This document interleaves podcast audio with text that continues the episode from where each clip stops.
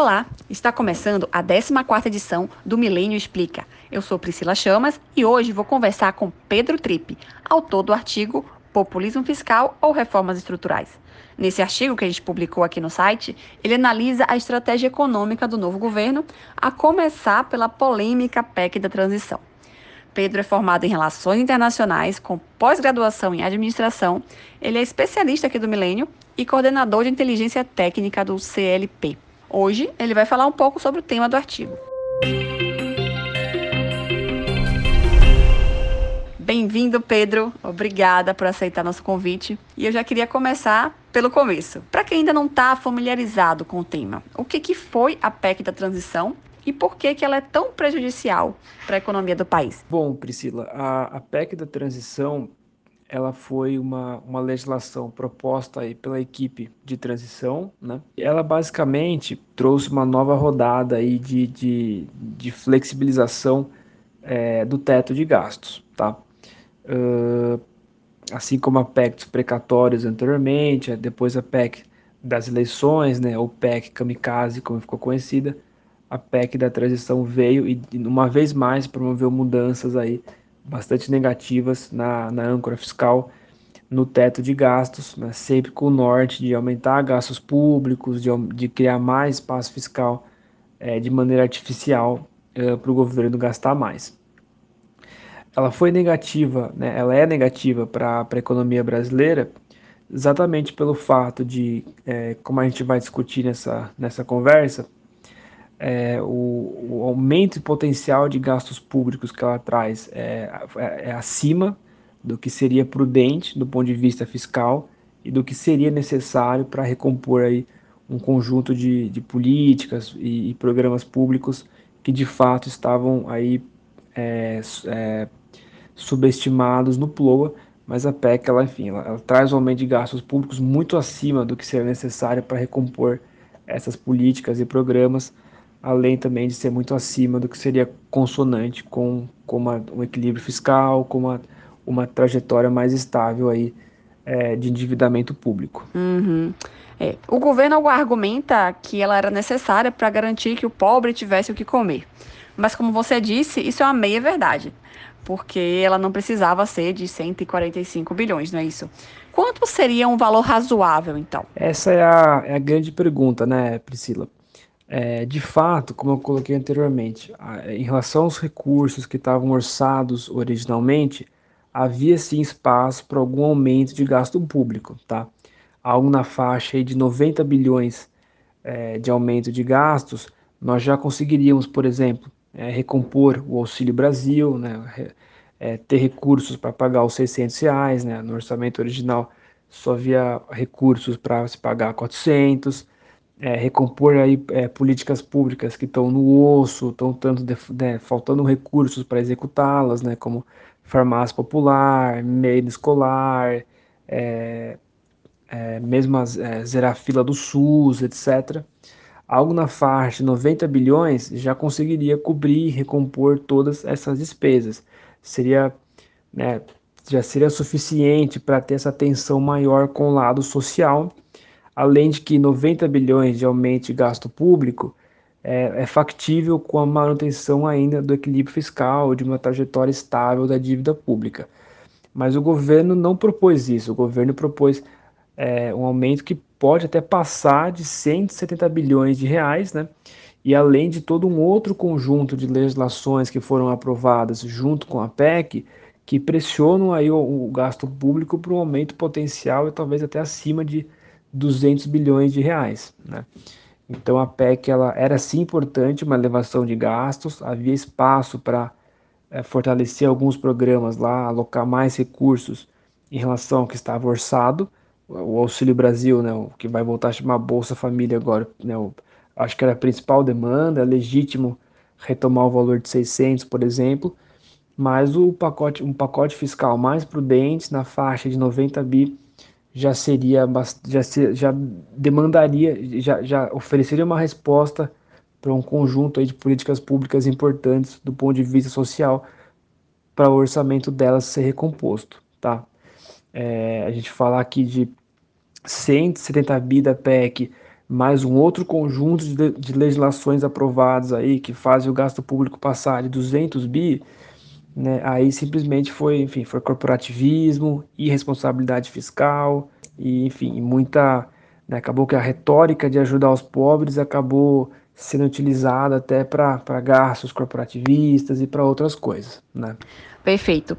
Mas será que seria possível abrir esse espaço fiscal com corte de despesas ao invés de furar o teto de gastos? O que, que você sugeriria como alternativa à PEC que foi aprovada? Olha, Priscila, eu acho que a melhor opção que havia, né, era de fato incorporar, né, é, é, elevar o teto de gastos para incorporar né, o, o, potencial aumento de gastos que vai vir à frente. Né? Então, pensando num, num, numa proposta interessante, mais factível do ponto de vista fiscal, nós poderíamos ter proposto uma, uma legislação que levasse o teto de gastos é, para o ano, pro, pro ano de 23 é, em 90 bilhões de reais, né, incorporando aí esses gastos extras aí importantes até do ponto de vista social, né, fazendo-se isso, você mantinha o teto de gastos, mantinha a âncora fiscal, e o governo até em termos acabou fazendo isso, mas o problema é que eles elevaram o teto em 145 bi, e fora que criaram todo um conjunto de despesas aí, investimentos, algumas despesas extra-teto, além de sinalizarem com a própria revogação do teto é, no médio prazo, né? Sem inclusive ter alguma regra, sem sequer sinalizar até o momento com alguma reforma nas despesas, ou ter feito sinalizações muito vagas né, e, muito, e muito tímidas né, até o momento. Certo. É, após esvaziar a, a lei do, do teto de gastos, o governo agora ele promete apresentar uma nova âncora fiscal é, para acalmar o mercado.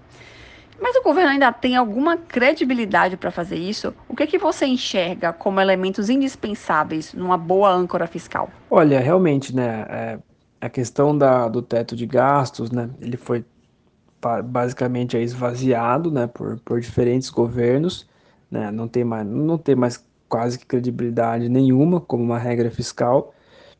E em relação à nova âncora fiscal que o governo vai propor, realmente, né, nós temos um, um executivo com um, um, ímpeto gastador elevado, um congresso com um ímpeto gastador bem elevado também.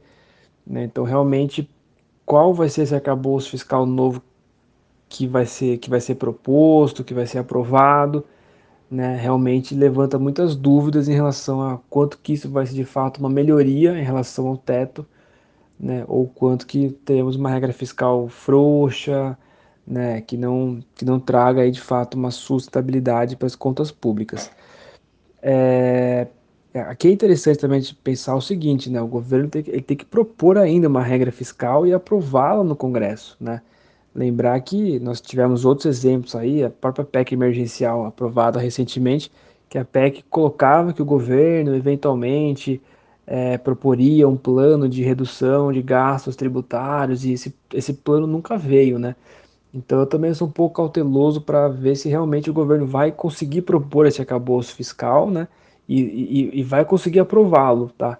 Eu acho que isso não, não é uma coisa simples, não é uma coisa fácil e temos que aguardar para temos que aguardar também. Mas de qualquer modo, caso o arcabouço fiscal novo venha mesmo, é, realmente não, o governo parece estar com um ímpeto muito forte de gastos públicos, de elevação de gastos públicos e não me parece que essa regra vai ser um avanço em relação ao teto de gastos, pelo contrário.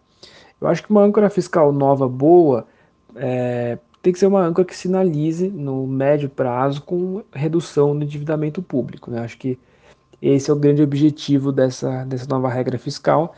É, ter algum, vários desenhos né, que, são, que são debatidos, que são discutidos, né, uma regra que é focada nas despesas e de acordo com o comportamento da dívida pública, a, a, a, despesa fica muito ligada a isso. Então, se a dívida pública está numa trajetória crescente, o governo é obrigado a ter uma contração fiscal maior, se a dívida está numa trajetória mais estável ou, ou, ou, em queda, o governo pode ter aí uma expansão fiscal, pode aumentar um pouco o gasto público.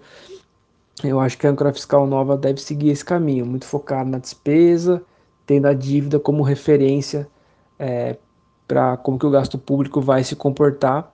Mas o grande objetivo dela deve ser esse, deve ser sinalizar com, com a solvência do tesouro no médio prazo, sinalizar com uma estabilidade do endividamento público é, no, no, num prazo não muito longo de tempo. Tá. Entendi. É, uma das formas que você propõe para cortar desperdício de recursos no governo federal é, seria fazer uma reforma administrativa. É, mas que reforma? Assim, quais os pontos mais importantes é, que deveriam ser alterados, na sua opinião? Exato, Priscila. Eu acho que é, é muito importante a gente trazer esse ponto, né? Que é, existe espaço no Brasil né, para fazer ajustes pelo lado da despesa, né? Não somente um algum ajuste pelo lado da receita, né? O próprio é, programa recente que o, que o ministro Fernando Haddad soltou, o grosso dele focado aí em, em ajuste pelo lado da receita, enfim. Mas existe muito que pode ser feito pelo lado do gasto, tá? É, desde a gente rever políticas públicas ineficientes, né, como o abono salarial, né, eliminá-las ou restringi-las, até a grande reforma que todos esperam, que é a reforma administrativa. Né? A gente sabe que a máquina pública no Brasil ela, ela, é cara, ela é ineficiente, ela tem uma série de incentivos, de distorções, e uma boa reforma administrativa deve equacionar isso. É, alguns pontos que eu acho é, muito importantes para uma boa reforma administrativa, né? É, primeiro, naturalmente, isso não é feito só em uma PEC, né? Seria um conjunto aí de legislações complementares, etc. Mas, por exemplo, você regulamentar o teto do servidor público, né, já seria um ponto importante. É, segundo, alguns benefícios que o, que o funcionalismo usufrui, né, aqui funcionalismo é, englobando funcionários públicos atuais, funcionários públicos futuros e membros de poder, né, judiciário, etc. Né, algum desses benefícios aí serem vedados, como progressão ou promoção baseada em tempo de serviço somente, gratificações, verbas, é, ganhos salariais automáticos, incorporações que não estejam amarrados aí com entrega efetiva de resultado, né? É, repensar o próprio modelo de estágio probatório para o servidor né, de fato poder ser desligado durante o estágio probatório, que hoje é uma coisa que acontece pouco. Já consegui também separar um pouco o joio do trigo, né, o bom servidor e o mau servidor.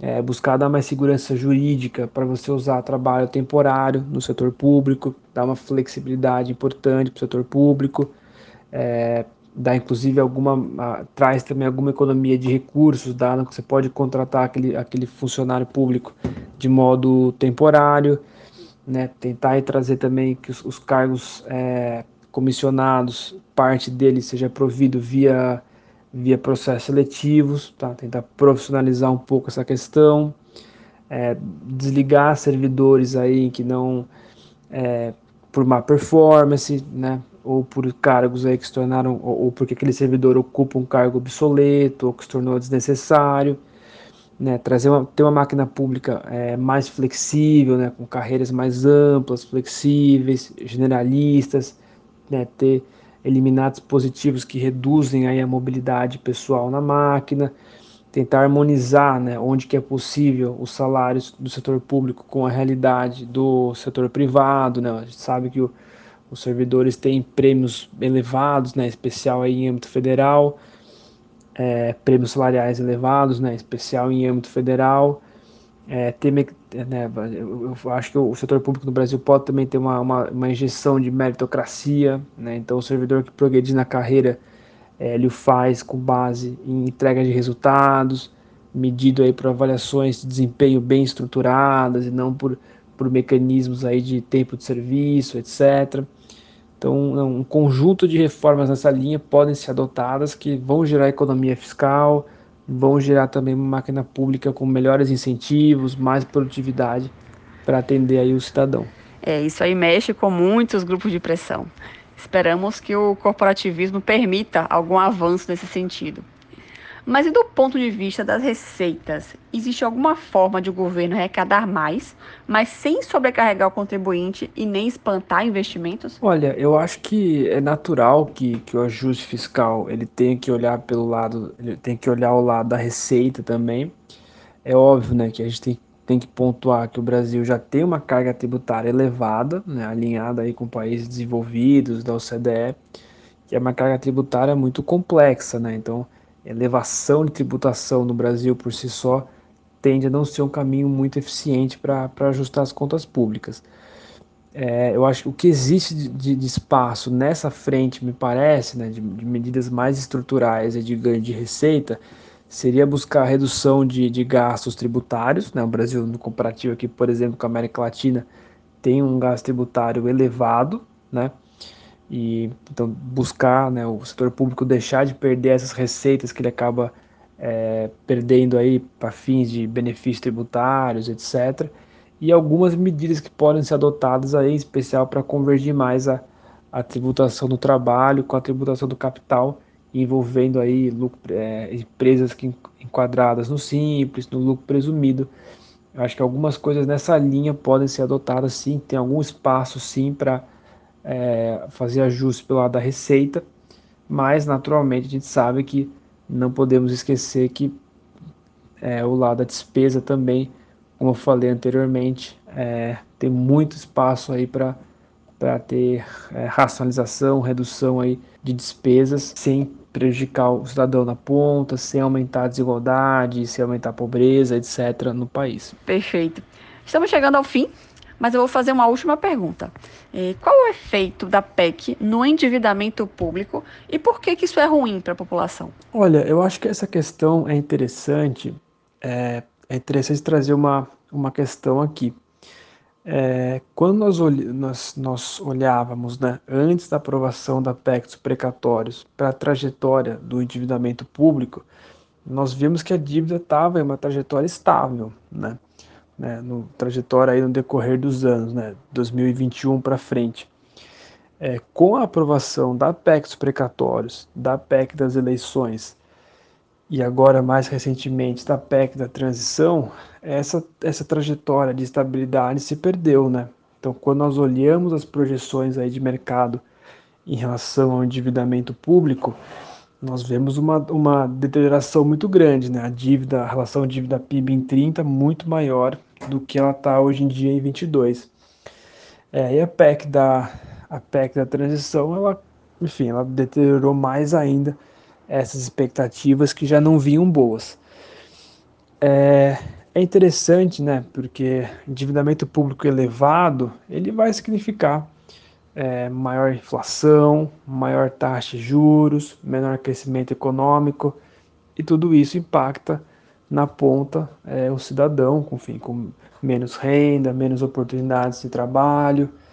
Né? Difícil imaginar que sem uma macroeconomia estabilizada, e sem contas públicas estabilizadas, o Brasil vai conseguir ter uma agenda de reformas aí microeconômicas que tragam ganhos de produtividade, que tragam ganhos aí para a sociedade como um todo. Sem contas públicas estáveis, é muito difícil seguir nessa agenda e hoje o Brasil é, não, não, nem sequer tem aí um cenário fiscal é, confortável para para poder avançar em outras frentes. Maravilha, Pedro. Foi um bate-papo muito esclarecedor. Eu vou te agradecer muito por aceitar nosso convite. E espero contar com sua participação mais vezes aqui no Milênio. E para você que está ouvindo até agora, muito obrigada também. E fique ligado na nossa programação, que a gente está sempre cheio de novidades. Tchau, tchau. Até a próxima.